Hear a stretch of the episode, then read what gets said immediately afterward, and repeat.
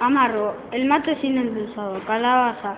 Término utilizado en algunas partes para designar al vaso o recipiente que sirve el mate. Cebar. Es la acción de echar agua a la temperatura adecuada en el mate sobre la, sobre yerba. Dar la vuelta o dar vuelta a la bombilla, dícese de la acción de cambiar la bombilla a una posición opuesta a la original, conservado, conservando el gusto por más tiempo. Lavado es una característica del mate, se refiere a una cuando la yerba pierde el gusto por haber sido utilizada ya por cierto tiempo o haber sido cebado cierta cantidad variable de veces. Ejemplo, este mate está lavado.